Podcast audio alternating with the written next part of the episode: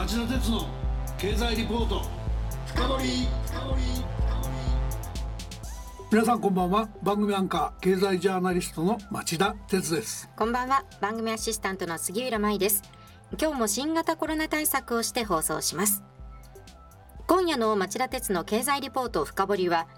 この冬は新型コロナの感染拡大第6波は避けられないのか。今日本が取るべき対応は？というタイトルで日本経済研究センターの宮崎隆副主任研究員にご出演いただきます。宮崎さんこんばんは。こんばんは。こんばんは。えー、猛威を振るった新型コロナウイルスの感染拡大の第5波もこのところようやく減少傾向が鮮明になり東京都など19の都道府県に出されている緊急事態宣言も9月末まででほとんどの地域で解除されるんじゃないかという可能性が、えー、指摘されるような状況になってきました。政府は11月にもワクチンの接種証明ワクチンパスポートの導入などと合わせて人の流れを抑制するための行動制限をこれまでより緩和して経済復興につなげることを検討すると表明しています。しかしその一方で医療や経済の専門家の間ではそうした行動制限の緩和が感染の第6波を招くリスクを伴うと懸念する声も少なくありません。今日はそのリスクがどの程度のものであって本当のところは日本がどういう対応を必要としているのかしっかり聞かせていただこうと思っています。ということで、えー、宮崎さん今夜もよろしくお願いします。はいこちらこそよろしくお願いいたします。それでは CM の後町田さんにじっくりインタビューしてもらいましょう。この番組はエネルギーを新しい時代へジェラがお送りします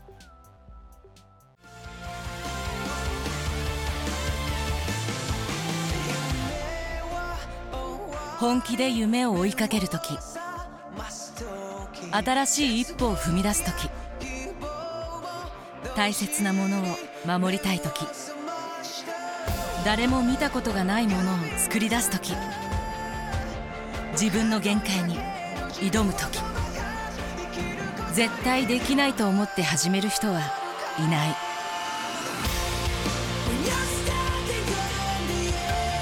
絶対なんて誰が決めた？CO2 が出ない日を作る。ジェラはゼロエミッション火力と再生可能エネルギーで2050年 CO2 排出ゼロに挑戦します。発電の常識を変えてみせる。ジェラ町田鉄の経済リポート深掘それではまず宮崎さんのプロフィールをご紹介します。宮崎さんは2014年3月に神戸大学大学院経済学研究科で博士後期課程を修了。2015年5月、日本経済研究センター研究本部に研究員として入社され、2016年5月から現職を務めておられます。それでは早速伺いましょう。今日の宮崎さんのお話の元になるのは日本経済研究センターが9月13日付で公表したリポート。コロナ危機と戦う感染対策の経済影響の4です。宮崎さんはこのレポートの中で新型コロナウイルスに対抗するワクチン接種について11月に希望者に対して2回目を、まあ、全て完了したとしても年明けに新型コロナ危機を収束させるためにはそれだけでは不十分でさまざまな対策が必要だと述べておられますよね。まずはその対策のポイントから聞かせてください。えー、まずですね、えー、今年21年4月以降の新型コロナの感染拡大と、えー、それ以前の第3波を比較しますと、えー、人の流れを示す人流と感染拡大のペースを示す実効再生産数の関係が変化しています。第3波までは従来型のコロナウイルスとされておりまして、4月以降の第4波はイギリスで最初に見つかったアルファ型、7月後半からの第5波はインドで見つかったデルタ型の変異株が蔓延しました。はい、我々の推計では人流が実効再生産数に与える影響というのが4月以降強くなっていて、変異株の感染力の強さを裏付けています。政府の計画通り、11月初めまでに希望者へワクチンを2回接種できれば、計算上は年明けにも国内の感染は収束に向かいます。はい。ただし、その収束状態を維持するには、マスクの着用、渡航制限、大声を伴う大規模イベントの開催を規制するなど、これまで通り3密回避の行動制限などによって、実効再生産数を定位に維持するための自主的な感染対策が引き続き必要になります。なるほど。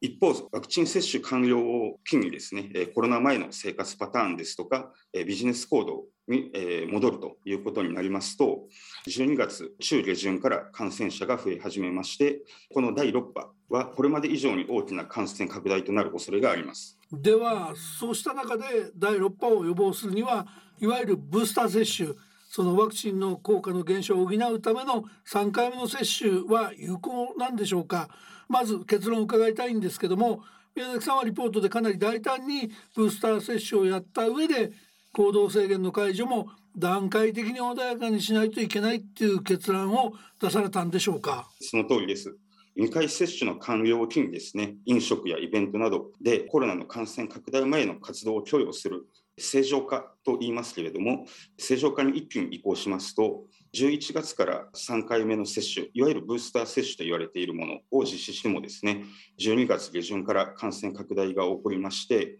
来年22年1月中下旬に再び緊急事態宣言の発出に追い込まれる恐れがあります。はい。これは正常化によってコロナの再生産数がデルタ型の本来の感染力である基本再生産数の5これはあの1人の感染者が5人に感染させるということを意味しているんですが基本再生産数が5になるためです。そうなればもちろん消費への悪影響というのもえー大きくなります経済を可能な範囲でえコロナ前に戻すには飲食やイベント開催への参加にですねワクチン接種証明ですとか、検査による陰性証明の義務付けというのは避けられないというふうに考えられます。そのブースター接種と緩やかな規制緩和を組み合わせる必要があるということを証明するために実は宮崎さんは3つのシナリオを綿密に検証されてますよね。この3つのシナリオを紹介してください。まずは基本シナリオと危機シナリオをお願いします。はい、えーまずですねあの、いずれのシナリオにも共通の前提といたしまして、えーワクチンが効かなくなる新たな変異株というのは、今年冬には出現しないという、まず前提を置いています。それはでも100%ないとは言い切れないんですかね、そうですね、はい。まあでもそうしましょう。はい。はい、まず基本シナリオですけれども、今月月末にですね、緊急事態宣言が解除されまして、ワクチンの2回接種はあ11月初めに完了すると。つまり、えー、と人口の7割がワクチンを2回接種しているということを、えー前提としています。はい、さらに、えーワクチンの有効率は約8割というふうに想定しています。うんまた、あの緊急事態のですね解除後は、えーマスク着用、飲食も少人数、大声を出すイベントは規制するなど、3密回避の自主的な行動制限は残るというふうに考えておりまして、うん人流は昨年の20年の9月から12月の平均水準、コロナ前を100とすると、大体92ぐらいの水準に回復するというふうに考えています。はいこのシナリオの下では、11月初めにワクチンの2回接種を完了しますと、感染者は急速に減少します。えーそのため、年明けには収束するという計算になります。感染者が実質的にですね、ゼロになるということで、えーマスク着用、3密の回避ということを続けることで、ブースター接種を実施するかしないかというのにはかかわらず、感染者はほとんど増えないというのが基本シナリオになります。そうなんですねはい。他方ですね、ワクチン接種完了を機に、コロナ前の生活パターンですとか、ビジネス行動に戻りたいという要望がやはり強くなってくるということが考えられます。え危機シナリオ、リスクシナリオでは、そのような状況を予測しています。このシナリオでは、12月までにコロナ前の水準に人流が戻るというふうに想定しています。つまり、あの忘年会もライブも自由に開催できる、大人数でのパーティーも可能と、旅行も制限しないというような状況を想定しています。するとですね、先ほど申し上げたように、デルタ型の本来の感染力である基本再生産数というのが5に上がりまして、全国民を対象に感染が広がることになります。こうなりますと、12月中下旬から感染者がですね、目に見えて増え始めまして、来年22年1月下旬には、全国で1週間に10万人を超える感染者が出るということになります。こうなると、緊急事態宣言の再発出というのは避けられないということになります。ピーク時点ではですね、第5波を超える1週間に20万人の新規感染者が発生するというふうに計算していまして、経済へのダメージも深刻なものとなるということになります。その2つに加えて、3番目のシナリオとして、ブースター接種のシナリオっていうのを想定して検討されて、それでその一定の規制はやっぱり多少必要なんだっていうこう結論を得られてるわけですよね。そのシナリオと感染対策の結論をちょっと詳しく教えてください。はい。これまでのシナリオはすべてですね、11月初めまでに国民の7割が2回接種しているということを前提にしています。これはあのワクチンが接種できない人、あるいは接種を望まない人を除いて、ワクチン接種を希望する人は全員接種しているというふうに言える割合です。またワクチンの効果が8ヶ月程度しか持続しないということからですね、11月から3回目接種を行い、12月以降も60%程度の人が免疫を保つという状況を想定しています。3回目のブースター接種を実施した場合でも、コロナ前の生活パターン、ビジネス行動に戻すと、残り40%の人で感染が拡大するということになりまして、やはり来年1月中下旬に緊急事態宣言の再発出に追い込まれるというシナリオになっています。人口の7割の接種では集団免疫は得られないということです。3回接種のシナリオでもですね、感染者こそあのピークは1週間に17万人程度と、先ほど申し上げたリスクシナリオよりは少なく抑えられるんですけれども、やはりデルタ型の感染力が強いということでですね、3回接種してもコロナ前の生活パターンには戻れないということを我々は示しています。そういった意味ではそのやっぱりその3回目も含めて70%の人しか受けてないと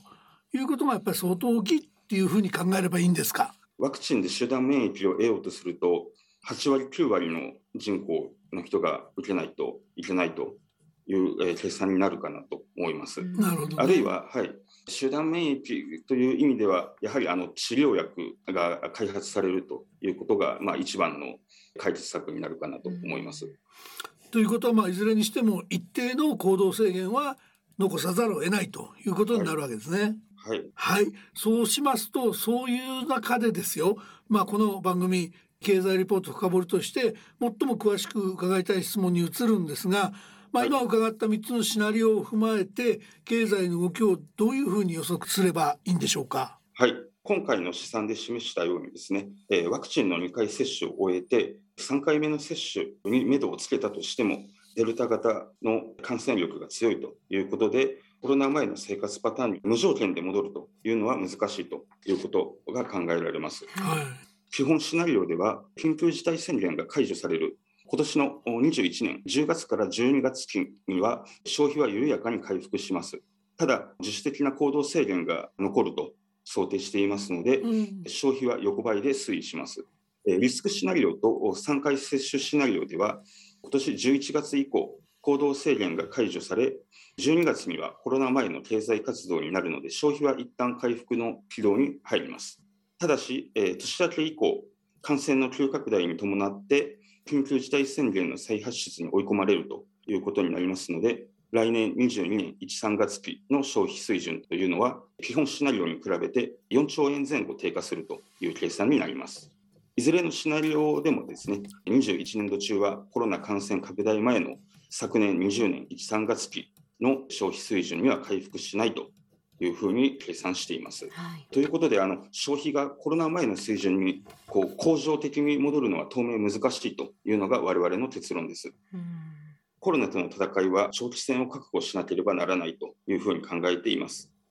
政府はワクチンを2回接種した人などを対象に旅行や飲食、大規模イベントへの参加を容認する具体的な方策について検討に入っています。えー、ウィズコロナの時代に向けて、ワクチン接種者への割引など、接種へのインセンティブだけではなく、行動規制をですね緩和した際に求められる条件を、えー、ちゃんと守ってもらえるように、えー、遵守させる法的な枠組みというのも必要になると考えられます。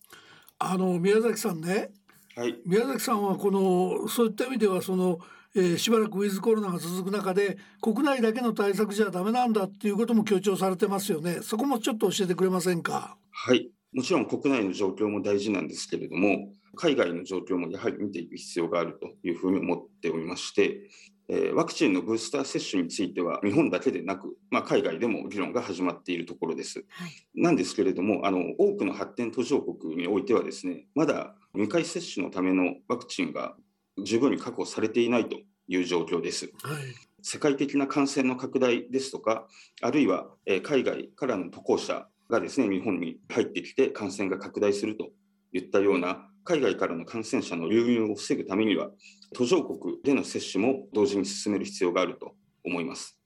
そのためにはですね、日本国内で医療体制を整えるだけではなくて、ワクチン供給のためのグローバルな医療体制というのを構築することが求められるというふうに考えています。なるほど。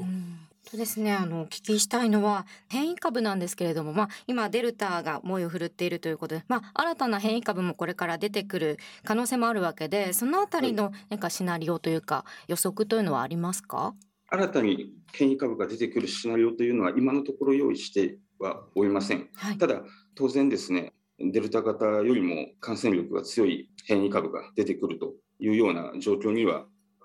になった場合はですね、今申し上げたシナリオよりもさらに厳しい規制ですとか、うん、あの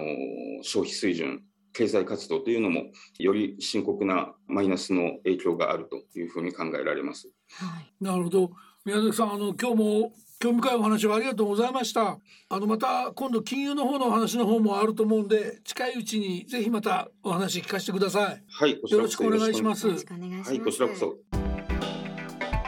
町田鉄の経済リポート深掘り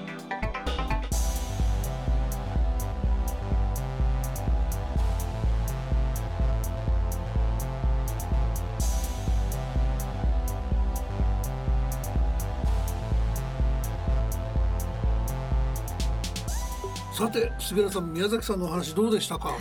まあ、ご紹介いただいたシナリオが、まあ、とても分かりやすかったですよね、うん、でワクチン接種率も上がってきてますし、まあ、治療薬の方でもちらほら耳にするようになりましたので少しちょっと明るい光が見えてくるのかなと思っていましたけれどもまだまだやはり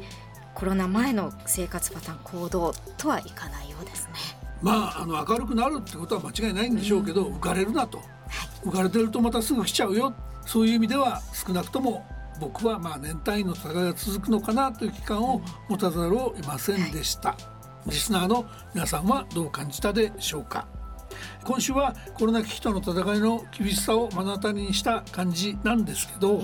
来週はもう少し楽観的な見方がないのかゴールドマン・サックス証券の太田智博さんに話を聞いてみようと思っています。町田さんと私杉浦が出演している3つの番組を合わせた公式ツイッター町田鉄の深堀三兄弟。皆さんぜひ検索してフォローしてください。それでは来週も金曜夕方4時からの町田鉄の経済ニュースカウントダウンからスタートする3つの番組でお耳にかかりましょう。それでは皆さんまた来週。この番組はエネルギーを新しい時代へジェラがお送りしました。